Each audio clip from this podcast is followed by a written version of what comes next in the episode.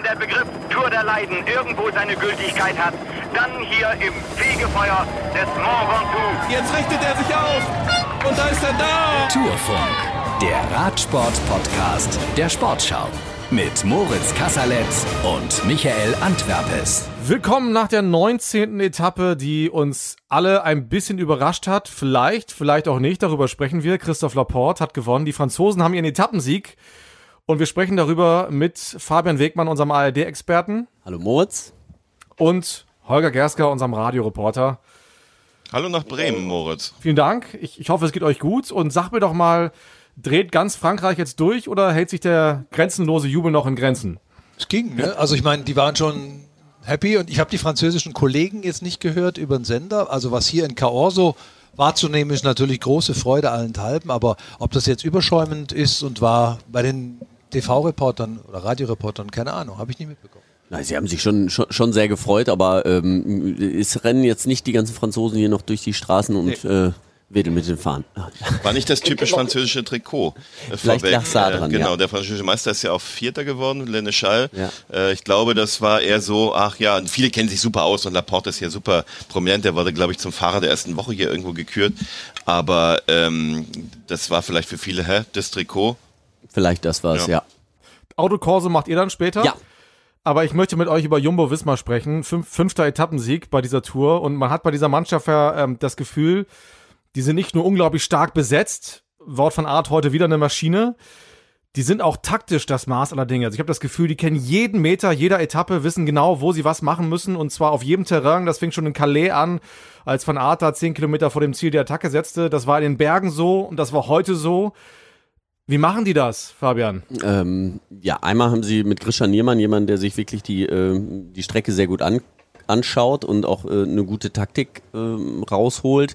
Ähm, das machen andere Teams aber auch. Also die schlafen ja auch nicht, aber ähm, sie haben natürlich auch die Manpower, diese Taktik dann umzusetzen. Das ist natürlich auch, man kann sich äh, jede Taktik irgendwie überlegen, aber äh, wenn man keinen Wout van Art so wie heute hat, zum Beispiel der die letzten vier Kilometer einfach mal von vorne fährt ähm, und das alles vorbereitet, denn das war wirklich äh, richtig gut gemacht. Es waren ja auf den letzten fünf Kilometer waren sieben Kreisverkehre und ähm, dadurch hat sich das Feld natürlich extrem lang gezogen. Man kann durch den Kreisverkehr immer nur, da kann immer nur eine Person hinter der anderen herfahren und ein Fahrer hinter der anderen. Das, da können sich nicht die Züge aufbauen. Und das hat er wirklich gut gemacht und da ist er natürlich auch absolute Weltklasse. Das Tempo hat er so hoch gehalten.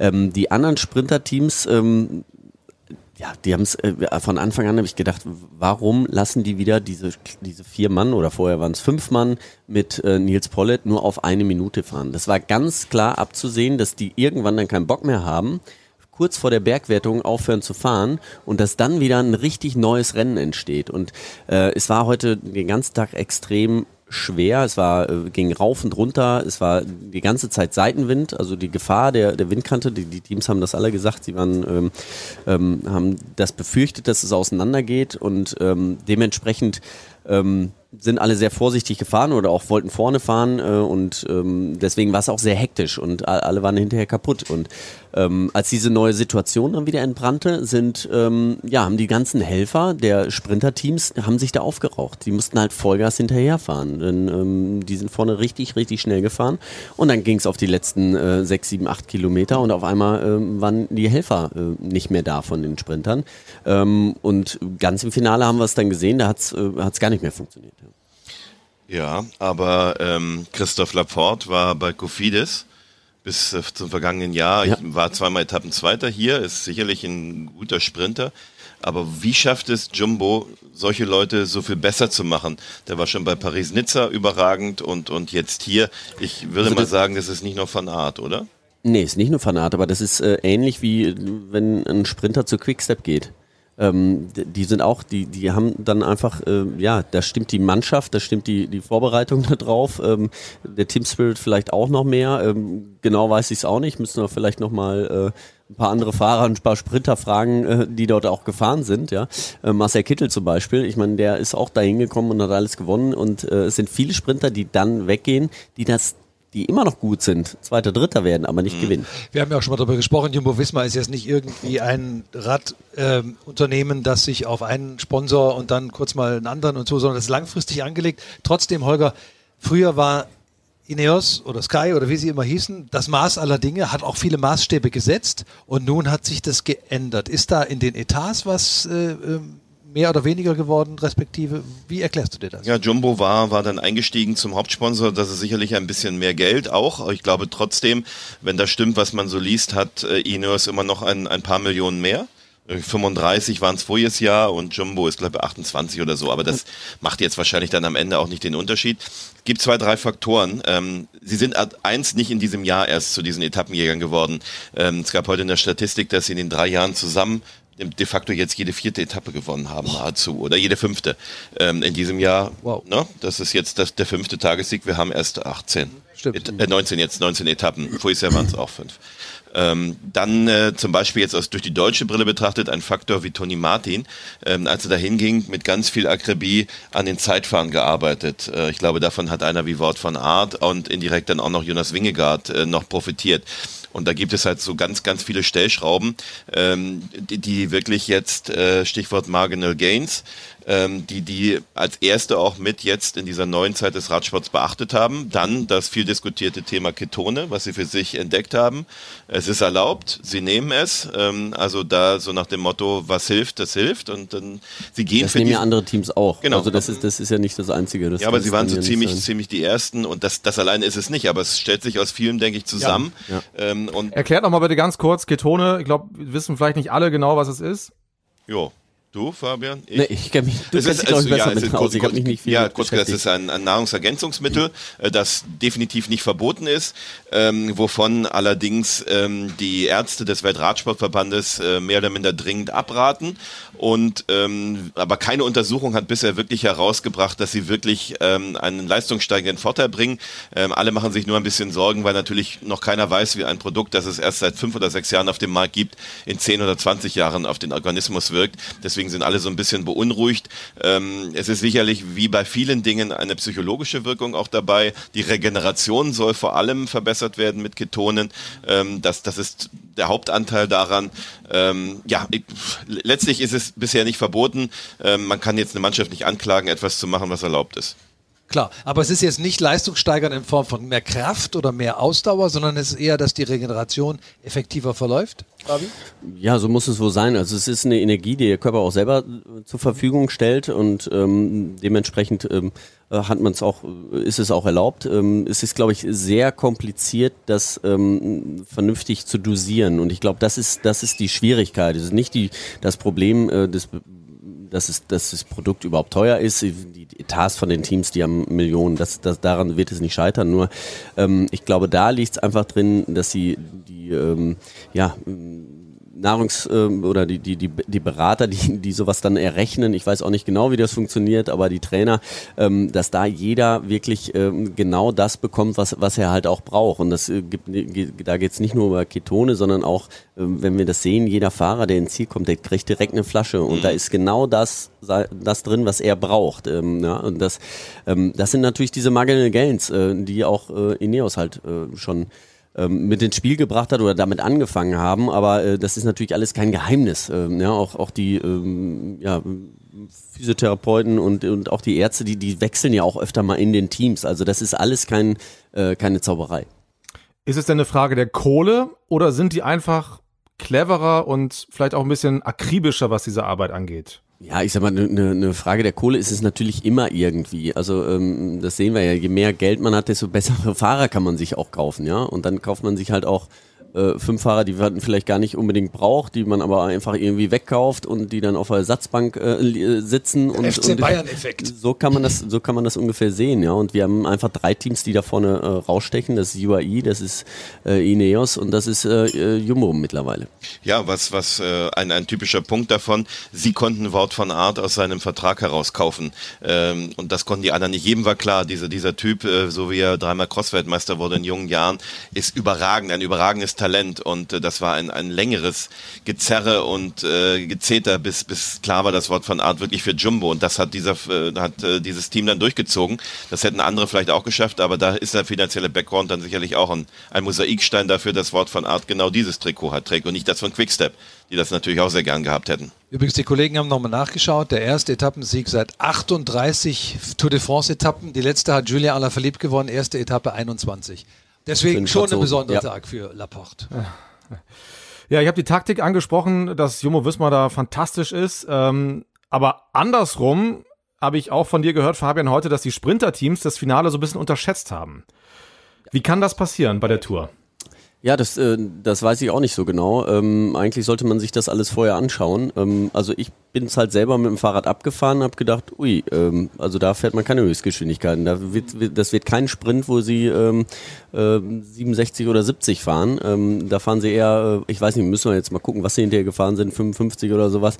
Aber das war, das ging schon echt äh, richtig berghoch von dieser letzten Kilometer. Die letzten Meter waren ein bisschen flacher, da konnte man vielleicht ein bisschen ähm, noch beschleunigen, aber ähm, das war ein richtig schweres Finale. Das, das muss man einfach sagen. Und wenn man da ohne Helfer einfach reingeht, wir hatten das gesehen an der Kilometer Kilometermarke war Peter Sagan an erster Stelle und dann war kein Helfer vor ihm und auch dahinter waren alles die Kapitäne und keiner konnte mehr nachführen.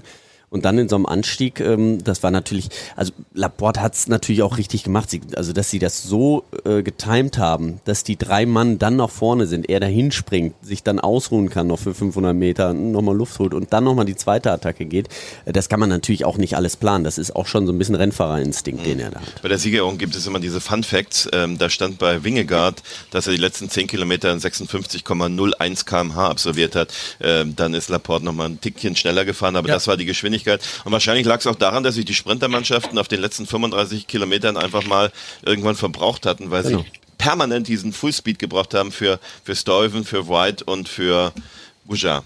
Genau. Die drei. Und, und das war einfach eine Sache, ähm, was, ich, was ich einfach nicht verstehe, das, das war abzusehen. Also das, mhm. das war wirklich abzusehen, wenn sie die ganze Zeit auf 45 Sekunden oder 58 Sekunden dort hinterherfahren, dass denen irgendwann vorne die Luft ausgeht oder die sagen, nee, wir haben, fahren jetzt nicht mehr weiter oder sich dann einfach auseinandernehmen, was wir ja auch gesehen haben. Quinn Simmons hat dann irgendwann gesagt, so jetzt will ich mir wenigstens noch die rote Rückennummer holen und attackiere dann, äh, ich komme mir sowieso nicht an und äh, sie dann wieder ein neues Rennen da eröffnen. Wie bitter, bitter übrigens, Entschuldigung, Michael, ja, wie bitter in der Situation für Max Schachmann, dass dann ausgerechnet Pogacar an sein Hinterrad geht, wo dann auch klar ist, was das auslöst. Ne? Dann kann man auch gleich vom Rad steigen in ja. der Situation. Wenn Blöd. du Schachmann schon ansprichst, äh, für Bora die letzte Chance, vielleicht nochmal einen Etappensieg hier rauszufahren bei der Tour. Äh, Polit war auch entsprechend enttäuscht im Ziel, aber hat halt gesagt, heute ist es ein Katz-und-Maus-Spiel und man lässt die Gruppen nicht mehr richtig weg. Ähm, ist das die Tour, wir haben es aber schon mal ein paar, äh, paar, Tage zuvor thematisiert, ist es trotzdem eine, eine ordentliche Tour de France, Fabian, für Bora Hans Grohe? Ja, das glaube ich schon. Also morgen können Sie ja mit Vlasov nochmal sehen. Also Vlasov ja. war heute im Sprint auch gar nicht so schlecht. Ich glaube, der war Zwölfter. Ja, und kam früh rein. Das schon, zeigt schon mal wieder, äh, wie, wie, schwer oder wie leicht das Finale dann wirklich war. Ähm, er hat auf jeden Fall ähm, die theoretische Chance, noch auf äh, Platz 5 vorzufahren, äh, 4 vorzufahren. Ob das dann klappt, äh, ist die Frage. Aber ähm, er hat jetzt wirklich in den letzten Tagen ähm, eine sehr gute Form bewiesen. Und ähm, ich glaube, wenn er jetzt Vierter oder Fünfter wird, dann ist das so ein Minimalziel. Dann ist das ähm, sehr gut auf, auf jeden Fall. Aber ähm, so ein Etappensieg ist einfach nochmal was anderes. Das muss man einfach sagen. Und ähm, also wenn Lennart Kemner dort äh, gewonnen hätte am äh, La Super Planche de Belfi, dann wäre das natürlich, ähm, dann könnte man sagen, oder könnte das Team sagen, super, wir haben eine Etappe gewonnen, wir sind äh, Vierter, Fünfter im Gesamten, ähm, trotz Sturzes äh, alles gut. Ähm, Hätte, hätte, hätte. Ähm, auch Leonard Kemner war mal ganz nah dran, sogar am gelben Trikot. Dann wäre es natürlich auch nochmal was anderes gewesen. Aber sie sind eine sehr, sehr solide äh, Tour gefahren. Sie haben sich gut vorbereitet, das hat man gesehen. Sie waren alle in einer guten Verfassung, ähm, aber hatten. Bisschen Pech in, gehabt auch. Ist, genau. Das und, gewisse Quäntchen Glück hat einfach gefehlt. Und sie sind vielleicht sogar ein bisschen zu gut äh, dass eben einer wie Nils Pole, dem nimmt man halt ernst. Ja. Äh, da, da, genau, der hat dann sofort, Max Schachmann auch. Alle. Mhm, und bei Lennart Kemner war es dann spätestens äh, nach der siebten Etappe auch der Fall. Die werden dann sofort markiert und dann ist es eben nicht mehr so leicht wie beim ersten Etappensieg. Ja, es ist jetzt gerade mit seinem Meistertrikot natürlich ja. auch nochmal, dann, äh, dann wird der noch mehr erkannt, ja. Und alle wissen, boah, wenn der losgeht, dann müssen wir da hinterherfahren. Ähm, das haben wir gesehen im letzten Jahr, wie er die Etappe gewonnen hat. Ähm, der kann auch mal 20 Kilometer alleine fahren und ja. kommt dann immer noch an. Früher sind sie immer Thomas de Gent hinter hinterhergefahren, jetzt nicht. Ja, aber es ist ja, das zeigt ja auch schon, wie schmal der Grad ist. Ne? Ich meine, ich habe Lennart Kemner angesprochen, einmal fast eine Etappe gewonnen, einmal fast das gelbe Trikot geholt.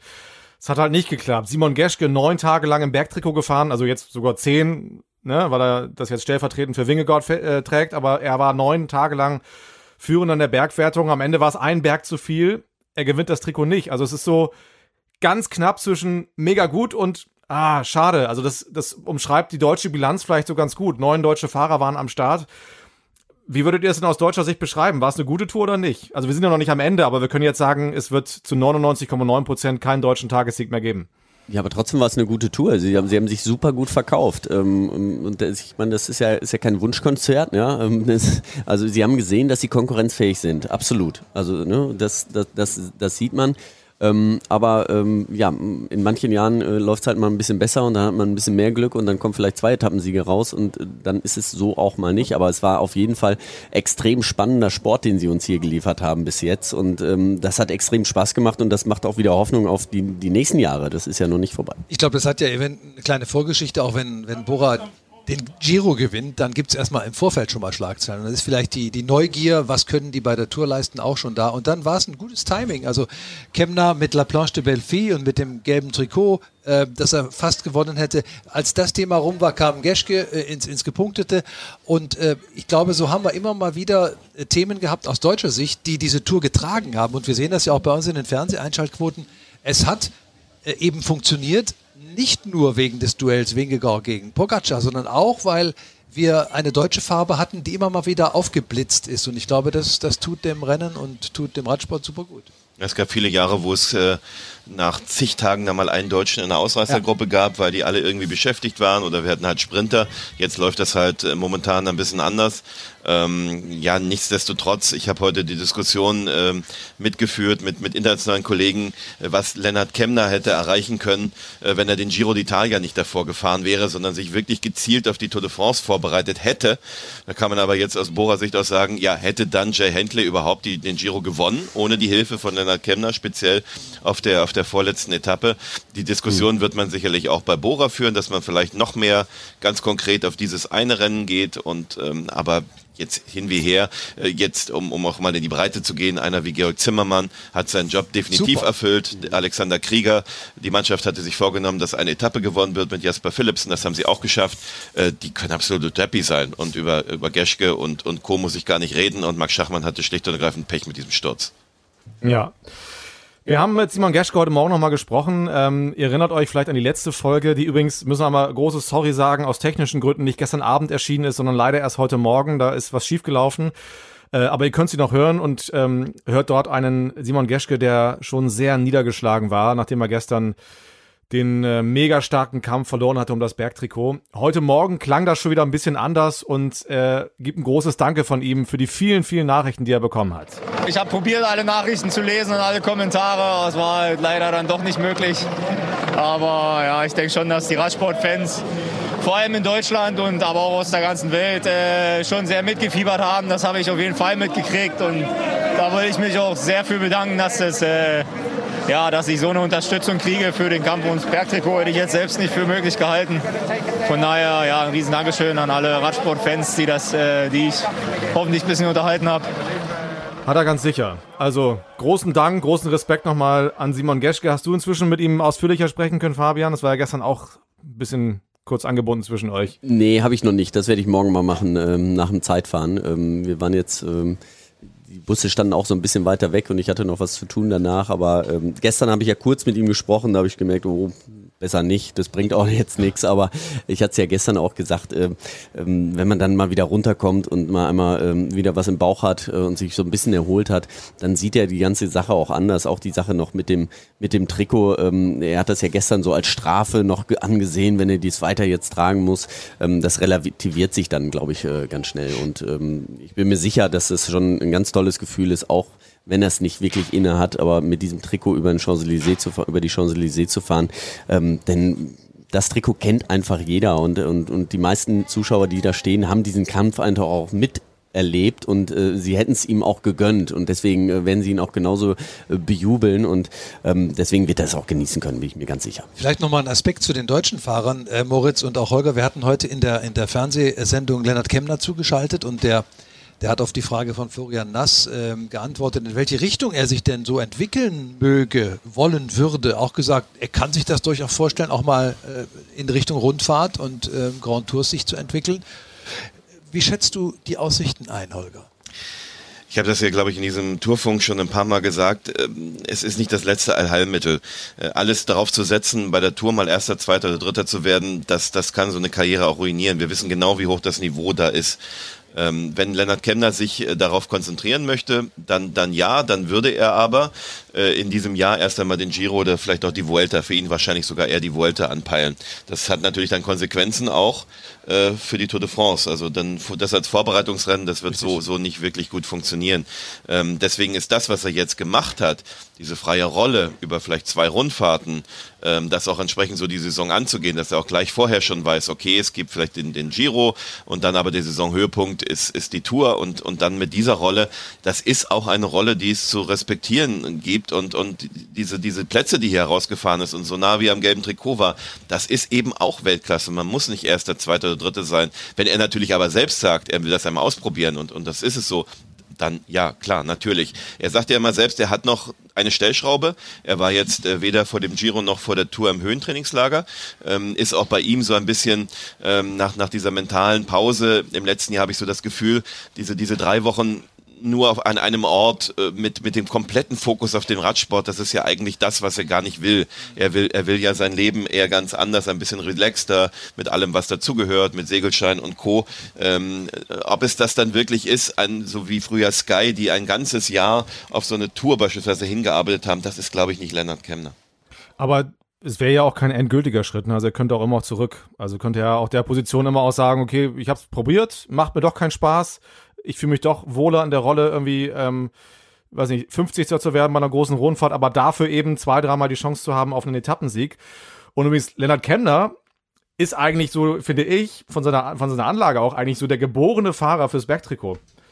Oder? Also wenn der sich ja, das mal vornehmen würde, wäre das, wäre das echt, hätte er gute Chancen, das zu holen, das Ding. Das hat Simon ja auch gesagt. Er hofft ja, dass irgendwann äh, in den nächsten Jahren jemand mal ähm, ja. das schafft. Und äh, so ein Lennart, Lennart Kemner kann das auf jeden Fall. Also der ist im Hochgebirge mit Sicherheit nochmal ein bisschen besser als, als äh, Simon Geschke und ähm, kann sich vielleicht auch ein bisschen besser regenerieren ähm, als Simon. Und ähm, gut, Simon hat das auf andere Fahrer bezogen. Er ist jetzt mittlerweile 36, ähm, hat er schon so ein bisschen so abgedankt.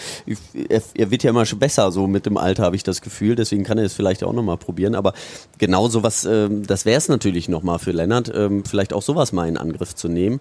Ähm, ja, wird man einfach in der, in der Zukunft einfach mal sehen. Ähm, also sich grundsätzlich auf, auf eine Tour, auf so eine Grand Tour vorzubereiten oder sich nur darauf zu versteifen, ist, ist ja wirklich immer eine Riesengefahr. Ähm, das sehen wir jetzt beim Blasov. So, wenn der jetzt äh, ein super Zeitfahren fährt, alle abhängt und wird dann hinterher Vierter, sein Ziel war es aber auf Podium zu kommen, dann ist es immer noch nicht irgendwie so ganz ähm, ja, äh, für, für, alle nicht so, sagen sie, ja, ist ja gut gefahren, aber irgendwie, irgendwie reicht es nicht so. Und dann äh, ist jetzt die Frage, wird die nächste Tour äh, auch wieder so, dass sie ihm so liegt wie die diesjährige? Ähm, hat er dann wieder die Chance? Und dann schwinden einem irgendwann die Jahre und die Fälle und äh, das ist schon ein Riesenrisiko, was man da eingeht. Hast du die Geschichte erzählt mit Simoni? Mit dem Spitznamen? Ach so, ja, ähm, warum er Jeder denkt ja Simon heißt. Geschke, deshalb Simoni, aber nein. Ja, äh, weil, weil er äh, so aussieht wie Gilberto Simoni. Er hatte immer äh, die Beine vor allen Dingen von ihm. Sie sind sehr, ah. sehr muskulös und ähm, so ähnlich wie die äh, von Gilberto Simoni damals und deswegen hat er seinen Wer kennt sie nicht, die Beine von Gilberto Simoni? und auch den gleichen Bart, ne? das nicht, das nicht. Ja. Er hat ja. übrigens gestern, äh, habe ich heute nachgelesen, in der Presserunde gesagt, dass er Abschied nehmen will von der Tour de France. Oh. Dass er für sein letztes Jahr den Giro sich wünscht, okay. äh, den nochmal zu fahren, ähm, dass das eher seine Leidenschaft ist und dass das, vielleicht ist es auch eine gute Idee mit, mit diesem, er wird dann auch in Paris endgültig erkennen, dass das ganz großartig war und vielleicht sehen wir ihn tatsächlich nicht mehr bei der Tour. Ja, er hatte, äh, er hat schon so mit den Gedanken äh, gespielt, aufzuhören. Ich weiß nicht, wenn er jetzt, ähm, ich bin mal gespannt, was Kofidis mit ihm vorhat, weil die haben wirklich, äh, ja. ja. die haben mit Sicherheit viel zu verdanken jetzt. Also die Aufmerksamkeit, die er denen geliefert hat, die hat äh, fast kein anderer Fahrer in den letzten Nicht mal äh, Christoph Laporte. Nicht mal Christoph Laporte, richtig, in Die den letzten zehn Jahren seit äh, das so 14, geschafft. 14 Jahren auf einen Etappensieg Kofidis. Auch Laporte war zweimal Zweiter. Ja. Heute gewinnt er in einem anderen Trikot. Furchtbare zwei Tage für Kofidis. So könnte man das auch sehen. Na, mal schauen, was er noch, noch so vor sich hat, ja. Apropos Trikot. Wir hatten uns gestern fest vorgenommen, heute nochmal über das Grüne zu sprechen. Äh, Holger lacht schon und hatte gestern schon großen Kontra angeboten. Ich will einfach mal eine These in den Raum werfen. Also wenn wir auf, das, auf, die, auf die Wertung äh, des grünen Trikots in diesem Jahr gucken, Wort von Art wird es gewinnen. Das war quasi mit Ansage. Er hat jetzt 460 Punkte, hatte vor dieser Etappe mehr als doppelt so viele wie der Zweitplatzierte. Heute hat Jasper Phillips ein bisschen aufgeholt. Und es ist halt null spannend. Es war früher schon nicht spannend, als Peter Sager, äh, Peter Sagan in, in, in, äh, in der Reihe gewonnen hat. Das war immer klar, der holt das Ding, wenn er nicht ausscheidet, so wie 2017 einmal, da war Kittel nah dran, musste dann auch aussteigen. Michael Matthews hat es gewonnen. Und ich frage mich immer, ist das oder kann das im Sinne der Veranstalter sein? Muss man da nicht mal ran? So, wie seht ihr das? Dieser Sagan fährt doch aber mit. Der fährt mit, aber der ist halt auch nicht mehr der Außer Alte. Konkurrenz, sozusagen. ja Also das Wort von Art natürlich, also ein Überfahrer ist und bei jedem anderen Reglement das Ding wahrscheinlich auch gewinnen will, wenn er es drauf anlegt. Da brauchen wir uns zumindest in diesem Jahr nicht drüber diskutieren. Aber Genau, das Das ist das, glaube ich. Also, halt aber das eine ist Ansage, ganz ja. schwierig, mit diesen, mit diesen Punkten da anders umzugehen. Das hat die, äh, die, die ASO ja immer wieder mal probiert und äh, ein anderes Regelwerk da aufgestellt. Ähm, aber äh, bei dem Fahrer ähm, Wout van Aert, da müssen wir, glaube ich, äh, wenn der will, hätte der so auch noch das Backtrikot geholt. Also der ist einfach, äh, der schwebt, Ehrlicherweise vielleicht auch das Gelbe. ja, das glaube ich nicht. Das, das, glaube ich nicht, weil bei so ganz steilen, langen Bergen, dann hat er schon sein Limit. Also da, da bin ich mir ganz sicher, ähm, das schafft er nicht. Aber er mitgefahren wie, ein- wie ein Hammer. ja, der, solche Tage hat er auf jeden Fall, aber er hat dann auch wieder Tage, wo er dann nicht. Ähm, du musst jeden Tag top fahren und auch nicht drüber fahren, sondern du musst jeden Tag so, äh, dein, so ein super Niveau haben, aber du darfst auch nicht drüber fahren, wenn du am nächsten Tag wieder drei Minuten verlierst. Und ähm, also das glaube ich nicht, äh, dass er da eine, die Grand Tour gewinnen kann. Aber was das andere betrifft, ähm, da ist er einfach äh, großartig. Er hat ein Auge für die, für die, äh, für die Gruppen. Er hat diese Power auch. Äh, er hat diesen, diesen, diesen Antritt jedes Mal. Ähm, und deswegen ist er einfach, äh, er ist ein wahnsinnig kompletter oder der kompletteste Fahrer, na, du hattest es auch schon mal gesagt, äh, der im Moment rumfährt, äh, überhaupt gar keine Frage. Ähm, der kann alles gewinnen, meines Erachtens außer einer Grand Tour. Aber dies, ähm, diese Wertung ist ja nicht das Sprinter-Trikot, sondern es ist das Trikot äh, des, ja, kann man sagen, vielseitigsten Fahrers. Ähm, vielleicht ist der Ansatz, Moritz, den du meinst, dass man das tatsächlich splitten muss. Ich bin ja aufgewachsen mit der Friedensfahrt. Da gab es das violette Trikot. Das galt dem aktivsten Fahrer. Das war schlicht und ergreifend die Mischung aus dem Bergtrikot und dem Sprintertrikot. Und das wäre Wort von Art. Wenn man es jetzt pur auf die Massensprints reduziert, kann wir aber gut ausrechnen, würde wahrscheinlich auch Wort von Art führen. Dann hätte er übrigens heute im Zweifel gab's ja auch es schon mal, anders ne? gemacht. Genau. gab's ja schon mal. Oder wie es beim, beim Giro d'Italia ist es ja auch ein bisschen, das, das Maria Ciclamino ist ja auch ein bisschen anders. Ähm, vielleicht ist dann das die, die Lösung, aber ähm, ja, Das wird er auch gewinnen, da bin ich mir auch sicher. Ja. es ist ja auch kein Zufall. Sechsmal Erik Zabel, dann siebenmal Peter Sagan und, und jetzt kommt eben Wout van Aert. Das sind eigentlich die Fahrer, die eben sprintstark sind und trotzdem in die Berge kommen und davon gibt's, leider gibt's immer keinen Gegenspieler. Also wenn die wirklich in der gleichen Zeit, äh, Sam Bennett haben wir übrigens noch vergessen, der hat's ja auch zwischendurch einmal gewonnen, ähm, ja, wenn die in der gleichen Zeitachse unterwegs wären, sähe es auch ein bisschen anders. Ich habe auch ein bisschen das Gefühl, dass die dann auch irgendwann resigniert haben. Also Michael Matthews, äh, wenn er es darauf angelegt hätte, hätte er natürlich nicht diesen Rückstand, aber er weiß natürlich auch, warum, warum soll er. Er hat andere Ziele sich dann gesetzt und die natürlich auch erreicht mit dem Etappensieg. Ich finde es viel ungerechter im Sinne von Simon Geschke, dass der, dass der Wingegaard auch das Gepunktete jetzt kriegt. Das sollte man ändern. Und zwar sofort. Ja, ich will nur, will, äh, klar, es ist, es ist nicht wie beim Giro das Sprinter-Trikot, ne? Das ist ganz klar, das, darf man nicht verwechseln.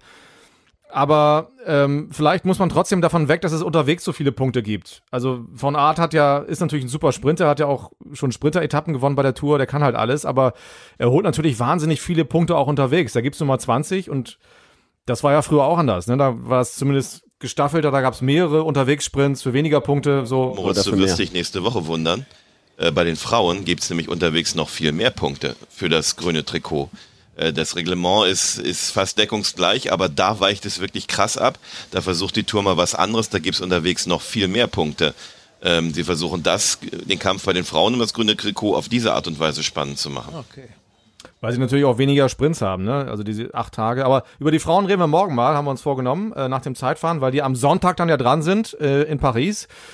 Aber ich, ich merke schon, wir kommen nicht auf, auf den grünen Klee hier. Gemeinsam. Sagt man so, glaube ich, ne?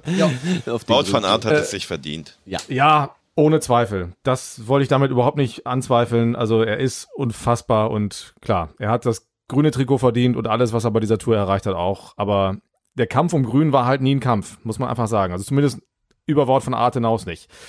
Aber da finden wir jetzt keine Lösung. Ich freue mich auf morgen, auf das Zeitfahren. Mal gucken, was da noch möglich ist. Äh, Klammer auf, äh, wahrscheinlich wird van sich so wahnsinnig, wahnsinnig mehr, viel nicht mehr verändern. Es geht eigentlich nur noch um Tagessieg. Ja, vielleicht ist Wort von Art morgen wieder dran. Und übermorgen auch. Ja, und ja, zwischen, acht, zwischen acht und vier. Das ist Ja, morgen, wenn ich das abschließe, um, um einen Spannungsbogen aufzubauen, ich bin sehr gespannt auf Filippo Ganna. Ähm, ich will nicht sagen, der ist für mich eine Enttäuschung bei dieser Rundfahrt. Dafür hat er auch zu viel für seine Mannschaft gearbeitet, aber ich hatte deutlich mehr Akzente von ihm erwartet, in, in Fluchtgruppen beispielsweise. Ich weiß nicht, ob der sich ein bisschen was aufgehoben hat für morgen, für den Etappensieg. Also das Duell Ganna gegen Van Aert, WM Erster gegen WM Zweiter, das, das ist, ähm, finde ich, finde ich sehr, sehr reizvoll morgen. Ja, da können wir uns drauf freuen. Wann geht's los? Am ersten? Michael? 16,5 und 13,35 in One, also man kriegt alles mit. Das sowieso sportschau.de lohnt sich eh immer für alles. Texte, Audios äh, und Videos und Live-Übertragungen. Und äh, wir freuen uns auf morgen. Danke fürs Zuhören heute. Schönen Tag euch, schönen Abend euch und wir sind noch nicht am Ende bei der Tour. Überhaupt nicht. Bis dahin. Bis dann. Ciao. Ciao. Ciao, ciao. Wenn der Begriff Tour der Leiden irgendwo seine Gültigkeit hat, dann hier im Fegefeuer des Mont Ventoux. Jetzt richtet er sich auf. Und da ist er da. Tourfunk, der Radsport-Podcast der Sportschau.